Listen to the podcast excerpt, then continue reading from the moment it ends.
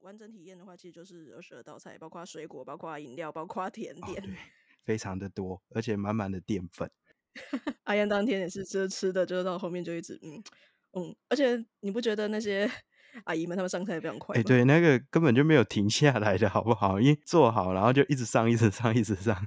因为他一次的时间是两个小时嘛，然后我们坐下去大概四十几分钟，已经全部吃上完了。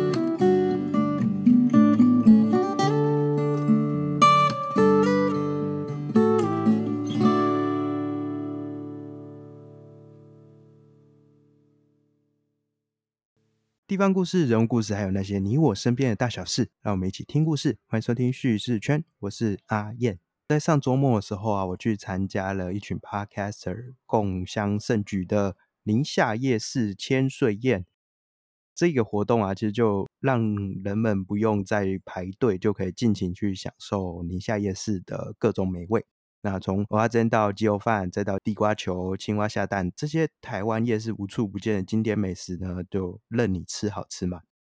我想要不是我开始做 podcaster，自己应该也不会有这个机会去参加这么有特色活动。那今天呢，我们就邀请这一次活动的主办人，就是我们的主揪，然后长期以来也是支持叙事圈的友台，宁可当吃货的柯宁。来分享这次千岁宴的心得，还有教大家怎么定位啊，还有千岁宴的相关的历史等等的，还有他自己私藏的夜市美食清单。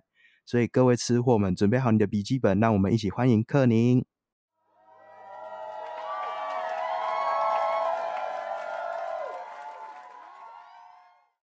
嗨，大家好，我是宁可当吃货的克尼。我觉得我们好像认识蛮久，你然后你常常在你节目提到我，我也常常在我节目提到你，但是我们第一次 feat 真的太奇怪了。没关系，以后有了更多更多的机会。那这是第一次，只是一个第一个开始，之后还会有更多。我觉得只要讲到美食相关的，都可以找你来聊。嗯哼，对，不然我也想不到其他美食节目了。那其实，在开始之前，可不可以先跟大家介绍一下你的节目呢？好，我的节目是宁可当吃货，基本上这是一个，因为我本身就是一个吃货，上班族兼吃货嘛，不敢说自己是一个美食家，但是就是很爱吃，然后很喜欢去了解一些跟食物相关的一些历史背景啊，或者是呃跟食物相关的故事。所以宁可当吃货这个节目，它本身就是在讲跟吃相关的故事，或者是故事里面提到的食物。举例来讲，像跟吃相关的故事，像我们会提一些节庆食物啊，像是清明节相关的食物，春卷或润饼。那如果是跟食物里面提到的吃的话，像呃，我上个月的话有录了一集是《铃芽之旅》，它是新海诚的作品嘛，然后我就顺便找了我男朋友歪嘴鸡一起来聊新海诚作品当中曾经出现过的美食，大概是一个这样的节目。那克宁可以说是台湾美食第一品牌啦。那只要关于美食的一切，就听他的节目就对了。不要害我得罪很多人。没有啦，真的啊，就是你想要了解这个美食的知识，然后或甚至是说，哎，该怎么做的话，你去看他的 IG 啊，然后听他的节目，你都能够得到相关的这些资讯。对，那他的节目不是只有说，呃，这边有什么好吃的美食，他的取向比较不一样，是比较偏向说食物的整个前世今生的介绍，算是非常呃有高度知识量的一个节目啦。那我们现在回头来讲这个千岁宴这件事情啊，因为如果你乍听这个名字，就想说千岁宴到底是在千岁什么？是五府千岁吗？还是什么 的千岁宴？到底什么是千岁宴？那它除了是一个综合夜市的各家摊商的美味的一个宴会之外呢，它还有什么特别的地方吗？嗯，我觉得这个东西要先从夜市的，从宁夏夜市开始讲好了。因为其实台湾代表性的夜市的话还蛮多个嘛。我曾经为了在我自己的节目里面讲过，其实夜市的始祖应该算是从建成圆环那边开始，对，然后就后来就一路延伸到宁夏夜市，然后全台湾各地都有自己的类似的夜市嘛。所以其实宁夏夜市它算是一个台湾本身历史就很悠久的夜市，很老牌的啦。对，然后其实大家应该如果在北部地区的话，应该多多少少去逛过宁夏夜市，都对这个地区不陌生。它区域不算特别大。啊，但是因为它是一个很老牌的夜市嘛，所以里面的汤商其实也都年纪蛮大的，就是那种动辄大概超过五十年左右的那种摊商。然后再加上就是这个地方他们的夜市自治会其实算是蛮团结的，所以本来就有一直在办一些活动。那就是在大概零九年那个时候，就是郝龙斌时期啊，他们那时候就是有搞了一个呃夜市自治会的活动，然后郝龙斌那时候啊，他们就联合宁夏夜市去做了一个百人上菜活动，然后呃那时候郝龙斌市长他就说，哎，我们这个小小的那个宁夏夜市区，居然可以这样子创造出一百道的菜，好棒哦！可是大家来吃夜市的话，其实就会常有个困扰，我们的胃很小，然后我常常也是走到一阵子，然后例如说我走个几摊之后，我就差不多吃不动。然后或者是说，我还很想要吃很多的摊位的美食怎么办？所以郝龙斌那时候就提出了一个呃想法，就是说，如果有一个场地，然后可以把这一些夜市比较代表性的美食，通通送到我面前来，然后我们就跟朋友们一起揪团来吃嘛，然后每个人就分个一两口这样子，诶，呃，想吃的东西都吃到了，也不用花很多的钱，不是很棒吗？这是宁夏夜市千岁宴最早的起源。那叫千岁宴是因为我刚刚有说过，他们的摊商年纪其实都很大嘛，所以。以千岁宴来讲呢，你就是订一桌的话有二十二道菜，然后算一算的话就是呃五十岁嘛，然后乘二十二，其实就超过了千岁，这是它的地名由来啊。哦，原来是这样子。我乍听之下，我以为是说那些店的那些老板啊，他们年纪加一加，应该也是超过千岁这样，所以叫千岁宴。其实差不多啊，有一些可能二代三代啦，但就是那些摊子其实都存在蛮久。那也会有一些新摊呐，所以其实宁夏夜市的自治会，你不会每一次去定千岁夜都会吃到一样的东西，它就是照轮的。哦，所以等于我们这一次吃的，我们下次如果再揪一样是吃千岁宴的话，那个菜色可能就会有一些不同。对，或许是你下个礼拜去吃，就会跟我们今天吃的是完全不一样的东西了。哦，了解。你是怎么样去订到这个千岁宴的？那？就是假设我今天我想要跟亲朋好友也来订一个千岁宴来吃，我该去哪里订？然后这个会不会很难抢？嗯，我觉得我们算是先先讲一下，就是有这种可以让人家办桌订桌的形式的夜市。目前全台湾宁夏夜市千岁宴是始祖，目前全台湾也只剩这个夜市在这么做而已。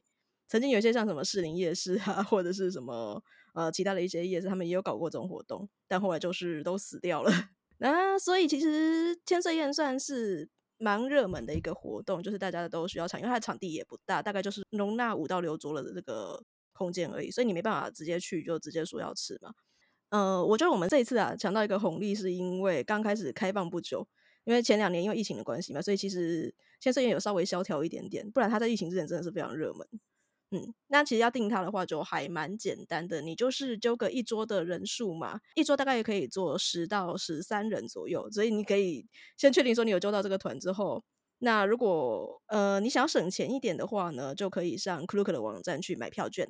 那 Klook 的话，它此刻三九六零，那它的定价一桌是四千块钱啦。所以像我们这一次是因为我们到最后一刻人数都还在变动嘛，我不想要那么麻烦。那用 Klook 的话，可能就是没有办法去确认人数，所以我也是直接打电话去宁夏夜市的自治会来定席，其实还蛮方便的，因为他们理事长呃整个都还蛮愿意协助，像是呃你要自己带酒去，也是不收开瓶费，然后你要跟他借什么麦克风等等器材的话，也都是可以跟他讨论的。你说的 Klook 那种，他是我买这个票券，我其实我不管多少人，我只要买，反正就是买一个位置这样。他其实就是订一桌基本的四千块钱的十人座。嗯，对，然后基本上的话，你像自己，他就是你去定席的话，如果你没有特别说你要做到大桌的话，他也是给你算那种普通一桌，最少就是十人座吧，所以就是四千块钱。但如果你会超过十人，像什么你到十三人之类的话，就是一人头再加一个人头四百块。嗯嗯嗯。那还有一个比较特殊的地方是，像我们这一次有吃素的巧克力嘛，嗯嗯。对，所以呃，素食者都可以另外跟他订素食的套餐，也是一样，会说多算人头费也是四百块了。哎，对，说到素食这件事情啊，那。它的素食套餐是因为你说荤食可能有二十几道这样，那素食的话大概是给多少？素食其实就是一个人的 set，但我知道是因为巧克力她跟她老公他们两个食量都不算太大嘛，所以刚刚他们两个人可以把一餐学完。那其实他的一餐的话，依照巧克力他们当天给的分量是一个素油饭，嗯，然后一些素的卤菜啊，什么呃苦瓜，然后塑料那些东西，然后还有一盘烫青菜跟一个汤。虽然是还可以吃饱的，但就是相较于综合的这种荤食的话，可能还是稍微少一点点。对，因为荤食我们完整体验的话，其实就是二十二道菜，包括水果、包括饮料、包括甜点，对，非常的多，而且满满的淀粉。阿燕当天也是吃吃的，就是到后面就一直嗯嗯，而且你不觉得那些阿姨们，他们上菜非常快。哎，对，那个根本就没有停下来的好不好？因为做好，然后就一直上，一直上，一直上。因为他一次的时间是两个小时嘛，然后我们做下去大概四十几分钟，已经全部吃上完了。他其实都已经都是背的差不多，就都直接上来了吧？因为他其实就是去楼下的摊商去拿上来。嗯，其实也是很辛苦啊，因为有些摊商可能比较远，你这样子还要送过来，然后他那边楼梯我觉得没有很好走，所以哦，对，那边因为他们场地在二楼，所以如果你是有一些呃障碍者的，比如说长了长辈之类的话，可能就要考虑一下。哎，那。你刚才其实前面一开始有讲到说，其他夜市有尝试做过这样事情，但是失败，像是四零夜市，那是不是可以跟我们稍微介绍一下四零夜市当时做了什么事情？那为什么会失败？四零夜市那个问题，你确定你要把这段剪进去？剪啊，为什么不剪？他 想要拼了一个叫百汇宴的东西啊，可是我觉得士林夜市的问题在于他们之间的自治会的力量比较。彼此之间有一点角力哦，是这样。对，嗯，然后再来是现在的市营夜市可能好一点，那个时候的市林夜市的台上定价也是都是非常的浮动啊啊所以其实，在定价这方面的话，也是就我后来去了解，也是有了不少争执的。了解，哎，可是突然想到这件事情，就是应该不是只有北部在尝试想要做这件事情啊，感觉中南部应该很适合来做，还是他们其实就。直接用板斗这样子就没有再说什么特别一个夜市的那种。嗯，我自己觉得中南部，当然我不太晓得，呃，中南部这边有没有类似的情况。但我觉得就夜市这件事情，北部跟中南部比较不一样的地方在于，我自己是南部人嘛，我觉得中南部的夜市比较多，还是在于日期型的夜市，就那种你会什么一三五什么大大五花大五花之类的。对对对，礼拜几才会有开的那种夜市，对。所以说这样子，这种日期型的反而其实也不是很方便去办一个常态性的这种，会比较难了。嗯，好好，那我刚才已经跳出房纲了，我们现在回到房纲里面，就是说，其实我们刚才有讲到哈，这一次啊，我们吃的东西非常的多，然后 慢慢的淀粉。那 我想问克你呢，就是。这一次的千岁宴里面，你自己印象最深刻的料理，还有你觉得最意外的美食。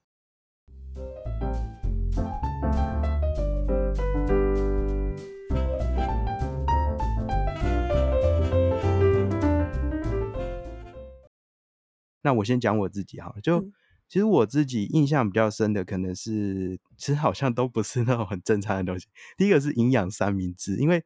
他那时候上营养三明治的时候，我是蛮 惊艳，说它的分量是一个迷你型的，比起一般的那种很大一包的营养三明治，它是等于是四分之一的大小，但就是每人都有至少一份。那其实是千岁宴特制的版本，对，他也怕大家吃二十二道之后塞不下整个了，但蛮好吃的啦，因为其实。我有时候经过这些摊位，我会想要买，但是我一直都没有买，所以就营养三明治很少有机会吃到，对我来说，所以就这一次吃了觉得很开心。那第二个是章鱼烧，那它的章鱼烧不是我们四处常见的那个日传章鱼小丸子，而是其他家的章鱼烧店，所以吃起来相对于那个日传比较通俗嘛，那个口感是比较更更更不一样的。好，那第三个是韩式炸鸡，我觉得很特别是，因为哎，我以为这都是上一些比较台式的传统美味，不过竟然还出现韩式炸鸡，对，这个是我自己三个印象最深刻的食物。那我自己比较意外的食物是青蛙下蛋，因为。他一开始其实就跟我们讲说，那个杯子啊不要丢，因为他他其实是用免洗杯。那除了那个免洗杯之外，其他全部都是用呃比较环保的餐具啦。嗯，所以这一点我也是蛮意外的。好，那。这个他青蛙下蛋，他说不要丢嘛，然后最后会上。那最后上的青蛙下蛋不是我想象中的那种饮料吗？就是一颗一颗的那个。对对对对，然后它出来是一个就有珍珠啊、有红豆啊等等的那个甜汤，嗯那是青蛙下蛋。对，这个我印象比较深刻，比较意外。好，那克尼你自己印象最深的呃菜色啊，然后最意外的料理有什么？我觉得你有两个跟我重叠到，一个是他先来后到那个章鱼烧嘛。嗯，章鱼烧这件事情，台湾人可能都习惯就是日传连锁那种口感的嘛。那有些人如果去过日本，就会知道台式跟日式的章鱼烧，其实它口味、它的口感差别非常大。就很多人都会说日式是那种几乎爆浆流心，然后有点像没熟的那种软软的口感。然后台湾的就话就会把它面糊什么烤的比较扎实，就是一个小丸子的感觉。那其实先来后到这家摊子蛮令人讶异的是，它的调味虽然也是偏台式，没有错，可它的口感是有一点像日式章鱼烧那种软软的口感。所以其实歪嘴在旁边吃就尝到了，但我自己还蛮喜欢的。嗯，然后呃，青蛙虾蛋我也很惊艳。然后我自己觉得比较意外的是药炖排骨，嗯，郭董药炖排骨，它也算是宁夏夜市蛮知名的一个摊子。我之所以会这么说，是因为我们习惯的台式的药炖排骨是那种大补汤、十全大补汤那种味道嘛，药味比较重。对对，可是这家的药炖排骨，它甚至会让我想到的是那种马来西亚式的那种肉骨茶，就是蒜味比较重，然后药膳味稍微清淡一点。嗯嗯，那当然，我觉得很多人因为这药蘸排骨跟肉骨它本来的分界就比较不明显一点，对，所以其实很多人去吃，你要说他们同一道料理也说得过去，它其实它的药味的呃比重就不太一样，我觉得还蛮值得去一试的。那不过它的一道汤真的是 蛮大一碗直接上来，然后排骨真的真的是很大一个，然后大家都在那边 嗑，很难嗑这样。隔壁桌居然有把它吃完，我真的佩服。不论是章鱼烧啊，或是药炖排骨，它都有呃，相较于普通你常见到的那种口感比较不一样的特色。那其实我们好像可以在一开始的时候，前面它其实就有放菜单，对不对？就是在我记得墙上就有贴一个，然后说，哎，下一道是什么？然后是哪一家的这样子？你有去看那个菜单？我有啊。然后我们同行的杰西大叔当天也有，就直接在结束之后晚上就直接把那个菜单就直接 PO 上来，然后他整个写了一篇布洛格文章嘛。哎，你会把他那篇文章贴到你的那个 show note 吗？我觉得让大家直接看一下，把它分享过去。对，好。而且有趣的是，就算我们看了那张菜单，我大概知道今天轮到哪些摊子了，我们还是不晓得到底会上哪些东西。这很好玩，是因为当天除了我们，我们这里订三桌嘛，然后另外两桌是别人。对，然后，呃，他林定国理事长他也有直接就是说，我们轮的是这些摊子，然后但是不一定每一桌会配的是一样的东西。像我们在吃那个沙拉船，就是你刚刚说的营养三明治的时候，你有发现隔壁两桌吃的是润饼？对，就是我想说，哎，怎么会有润饼？那我们没有吃到这样。我觉得一方面也是可能为了要节省上菜的时间，然后再来是你身为理事长嘛，就是自治会还是要多多照顾一下其他的摊商啊。所以其实我们知道当天轮了哪一些摊位，然后还是没有办法确定，就是说端到我面前的是什么。反正你就是定位，然后去吃就对了。他给你什么就吃什么。嗯，对。不过真的是很饱啦，就是他那天给我们应该超过一半都是淀粉吧？哦，都是 几乎是淀粉，几乎是炸物。我们吃了有炒米粉啊、卤肉饭啊、鸡肉饭啊、炒饭啊，各种饭面，然后然后炸物小笼包嘛，一开始有上那个蒸饺，对对对。然后炸物有很多，什么韩式炸鸡，然后鱼丸，就是基本上你想象得到的夜市美食，那一天其实都吃得到。那根本连完全我不需要动，我就坐在位置上，它就一直上来，一直上来，你就一直吃，一直吃，这样是蛮享受的啦。就是以一个假设你今天很久没逛夜市了，然后你来吃这一趟，你就会心满意足。对，然后。对我自己啊，因为我是我家是住在夜市旁边，所以对我来说，它又是一个很特别的体验啊。对啊，因为住夜市旁边，反而不叫不会去夜市吃东西。对，可是我觉得每一个夜市其实它特色的食物，其实当地都不太一样啊。像这次哦，是啊，对，而且宁夏夜市又是出了名的，有很多的摊子只有在这边有，但在台北其他的地方吃不太到。我印象最深刻，当然这次没有轮到，是它有一家摊子。在卖的是那个炸鱿鱼，然后它鱿鱼中间有包小黄瓜，是店家的吗？还是说摊位？摊位？摊位？对，那但是那一家蛮热门的。以后有机会再去宁夏夜市绕一下，因为我觉得那边一天一定吃不完啊！你要花很多次子去吃。对啊，它虽然不算特别大，可是真的吃的东西蛮多的。反正就是宁夏夜市的话，你至少我觉得一个礼拜每天去吃，应该也是没办法全部吃完啊。那个。摊商的多元性非常的多，那除了夜市本身，它周边其实也有很多间不一样的店家，他们其实也蛮有特色的，所以加一加的话，那真的是 可以吃很久。所以住那附近的应该是蛮幸福的。我觉得你有一个宁夏夜市在那边，然后其实就大同区那一带有很多呃特色的建筑啊、人文历史的景点啊等等的，所以真的是一个很棒的地方，很喜欢大同区啊。以台北来说，好，那其实就是因为你这一次啊，就是等于是说克尼是一个主揪，然后带我们去吃的这样这么一道呃永远难忘的这个夜市的飨宴。那你自己举办千岁宴活动有什么样的心得吗？可以简单跟我们分享一下。啊，我 觉得其实办活动这件事情对我来讲没有特别难，是我本身就是我待过公关公司，我待过广告公司，所以其实我办过蛮多活动。这种的 揪团对我来讲相对是简单。可是我没有在网络上面揪网友出来示范过，所以这次让我印象比较深刻的就是我们到了 前一天，我们都还有一些人数的浮动。可是还好网友是认识的啦，不是说第一次见面那种。对，因为其实还好，除了一些新人以外，大部分都已经见过了。提到宁夏夜市，算是台北一个非常指标性的夜市。除了它之外啊，你自己有没有推荐的夜市呢？可不可以跟我们分享三间？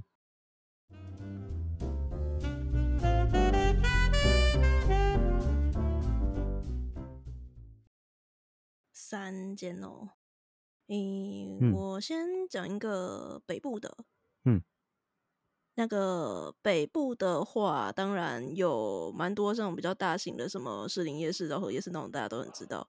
那我稍微讲一个，也是我自己觉得食物好吃的很多，然后但它可能相对大家来讲，交通就没有那么方便到，它不是捷运可以到的地方，就是南机场夜市。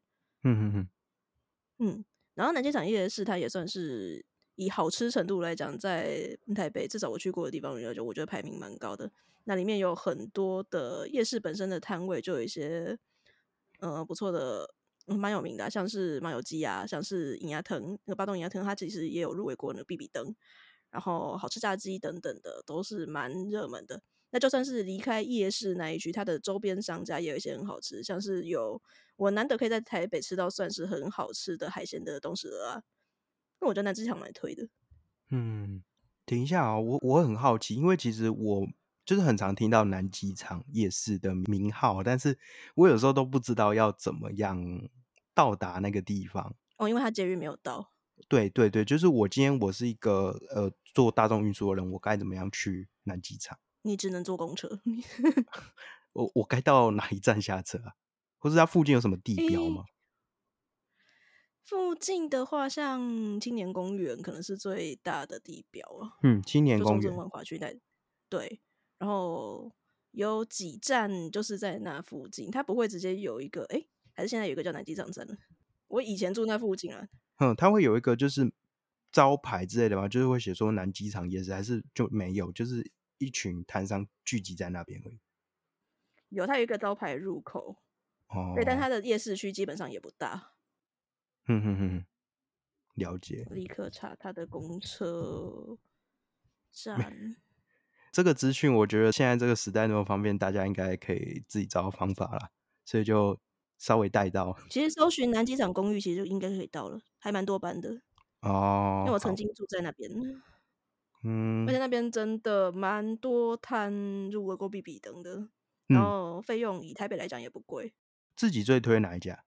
自己最推哪一家吗？我觉得还是那个银牙藤，嗯，就是那个汤圆，它就是有九娘汤圆了。哦哦，你刚才说台北的话，你推荐这个，那其他地方你有没有在推荐的夜市呢？推荐的夜市的话，我想要推荐一个，不好意思，夹带私货，推荐嘉义的夜市。那嘉义的夜市的话。可能大家现在想到嘉义，然后想到夜市的话，想到就是市区的文化路嘛。嗯，那文化路观光客都觉得是叫文化路夜市，虽然对我来讲那个真的不叫夜市，那就是一个商圈。嗯，好，然后其实嘉义人的讲到夜市，老一辈的应该会是所谓的体育场夜市，但它现在已经消失在洪流当中。对，但是有一些店家还在，所以可以去吃寿司等等的食物。然后再来的话，就是常态性存在的那个家乐福夜市，这两个是比较大。那家家乐福比较大，嗯，然后但是我想要推一个，就是也是那种日期型的夜市，它是在稍微比较算边缘嘛，也还好，它也是嘉义市区，它只是不是在那么热闹的市区，就是那个弥陀路的弥陀夜市，嗯嗯嗯，然后基本上就是去嘉义的话，就是去搜寻弥陀路或是弥陀桥，然后就可以知道这个东西。然后是一个小而美的一个地区型夜市，大概在礼拜三、礼拜五的时候。它的特色是什么？它特色其实就是你很难得在逛夜市的时候，因为它其实就是在桥的旁边，所以你很难得是一个一边逛，然后一边会觉得就是风景还蛮好的，然后臭臭的。嗯，对，因为一般去讲夜市的话，就可能就是人挤人嘛。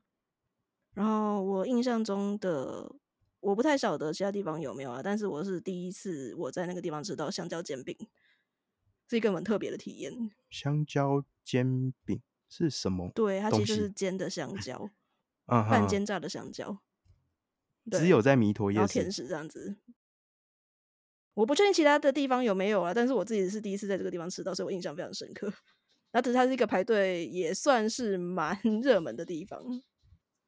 其实你刚才讲到弥陀夜市的时候，我就想说，跟我想到的夜市是一样的，因为我刚才本来想说自己要推荐什么夜市，然后说到嘉义的话，比较特别可能就是弥陀夜市。应该说，之前叙事圈有一集就是跟着声音去旅行，然后我是到回到嘉义市，然后呃，你就可以听到有一段是我在弥陀夜市那边移动，然后你就可以听到有人在那边叫卖声音，所以就是大家可以回去听一下那一集。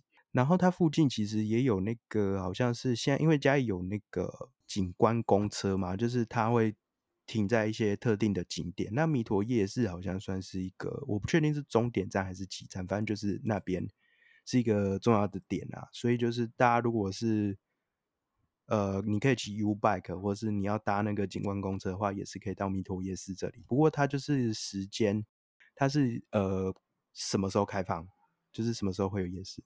礼拜三、礼拜五，对对对，就是如果不是这两个时间的话，那边就是没有东西。对，所以就大家如果有想要到迷途夜市的话，可以就看一下时间，就往那边去走一下、逛一下。我觉得整个感受一定是跟北部的夜市蛮不一样的。对嗯，这边可以稍微提醒一下，就是北部人如果来南部观光，如果想要逛夜市，真的要特别注意一下。除了一些已经变成了商圈的，像什么中部的那种逢甲夜市啊，或者是像南部像高雄的瑞丰夜市这种很大等级，瑞丰夜市、自强夜市这一种的话，其实很多夜市真的都是日系型的夜市，所以要稍微注意一下。嗯哼哼，就是你出门前还是要做一下功课，看一下你去的那个时间点，你要去的夜市有没有开。如果没有开的话，你去那边就只是扑空而已。对，哎，那你刚才介绍了两个夜市啊，现在有没有再推荐我们一个其他县市的夜市呢？我推荐这几年也还蛮热门的斗六观光夜市好了。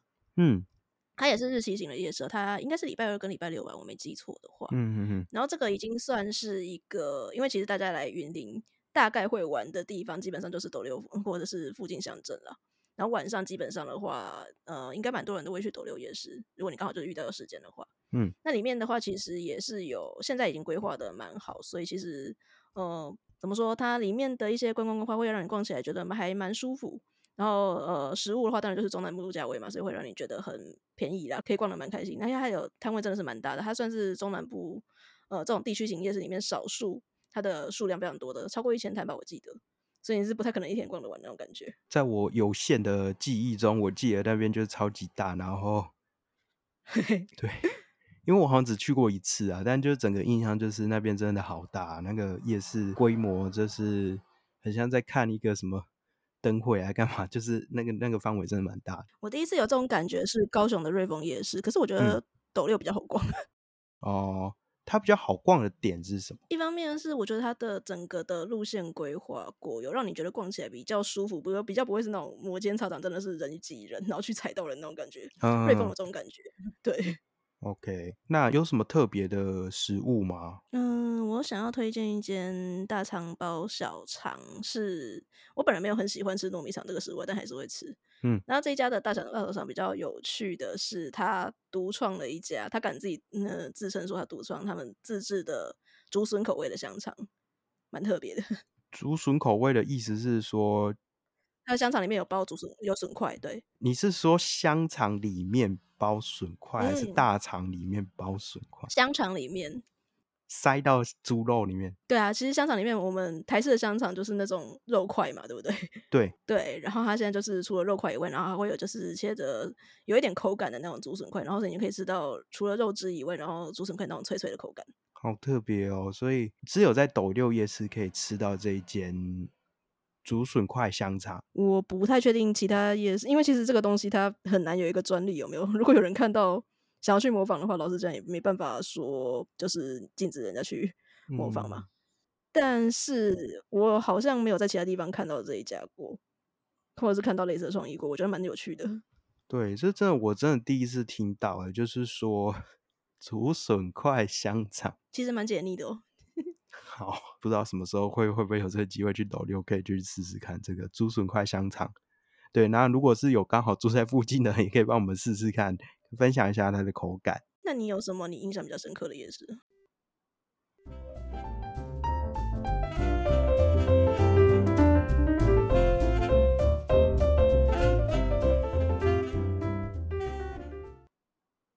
我印象比较深刻的夜市哦，呃，大林夜市，但也不是说印象深刻，但但我就是觉得那是对我来说是一个遗憾，就是呃，曾经某一次就是跟朋友说要就去嘉义的大林夜市吃东西，然后就去那么一次，因为那个范围好像也不小，然后就去那么一次之后，就各种原因，然后后来就没有特别去揪到大林夜市这个地方，那我自己也没有特别在过去。所以就觉得好像说一直跟这个地方错过，对啊，不知道大林夜市有什么特色，就是 我没去过，但我知道，因为他是我家一人嘛，他其实是在一个规模非常大的夜市，嗯嗯嗯，只是大林对我来说真的太远了。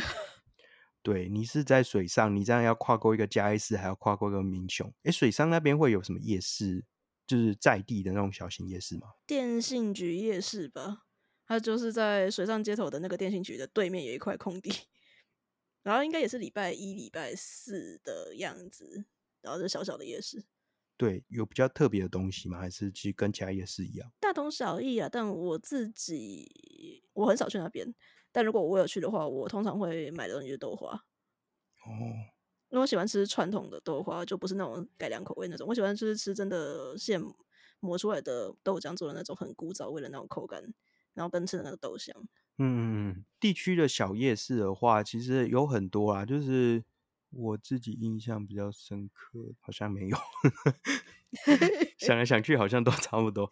然后以桃园来说，因为刚刚有讲到就是大同小异这件事情，所以其实造就很多那种夜市就变成一个一下子出现，然后就一下子又消失的这个状态。像桃园这边。呃，桃园市区有一个夜市，曾经叫做御花园夜市。那它其实也就是一阵子，可能几年，然后过后，然后它就消失了。可能因为相对来说，它也不是很特别啊，反正卖的东西就是那些。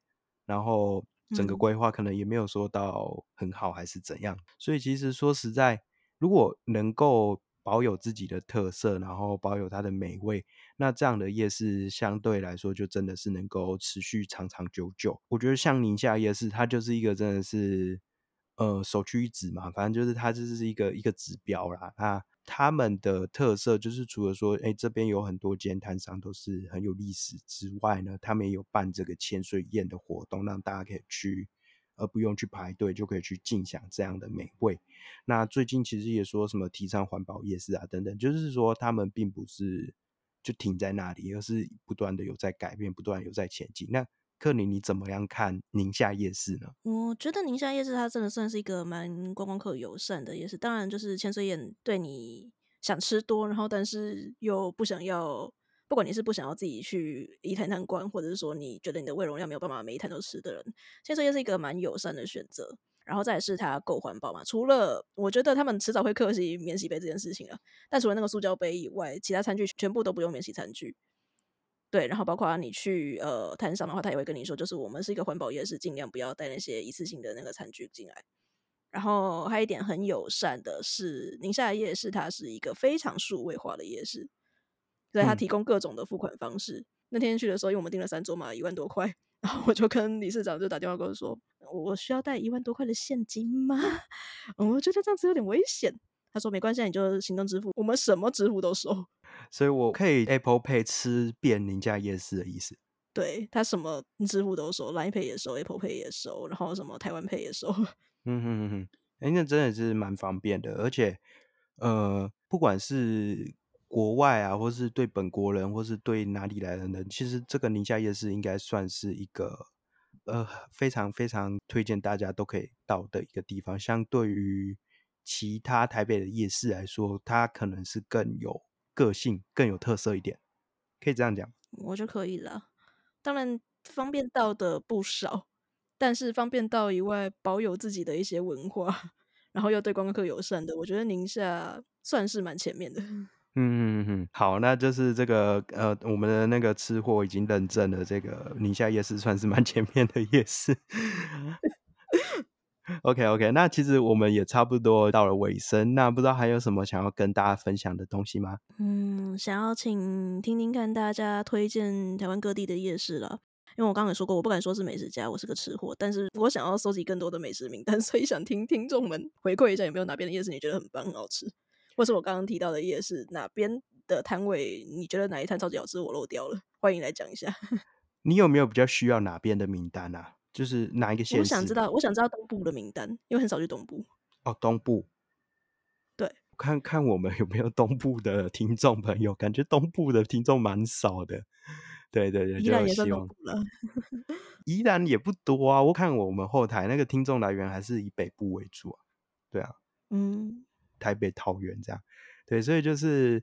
如果大家刚好有去东部的夜市啊，或是其他地方夜市也可以，就是你觉得蛮特别，可以推荐的，也可以向那个克宁推荐你觉得很棒的夜市。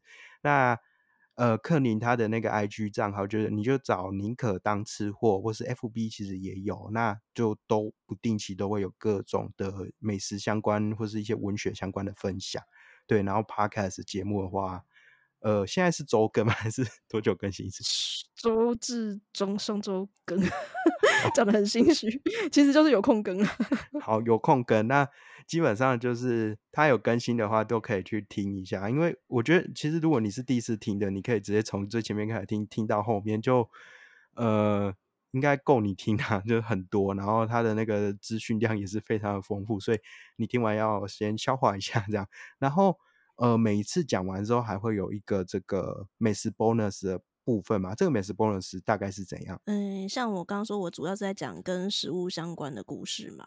所以美食 bonus 这个单元的话，是我觉得前面的 资讯量、知识量够多了，我们需要一点软性的单元，所以就会再专门介绍一个跟当季相关的食物，像是呃，例如说，我今天可能讲的。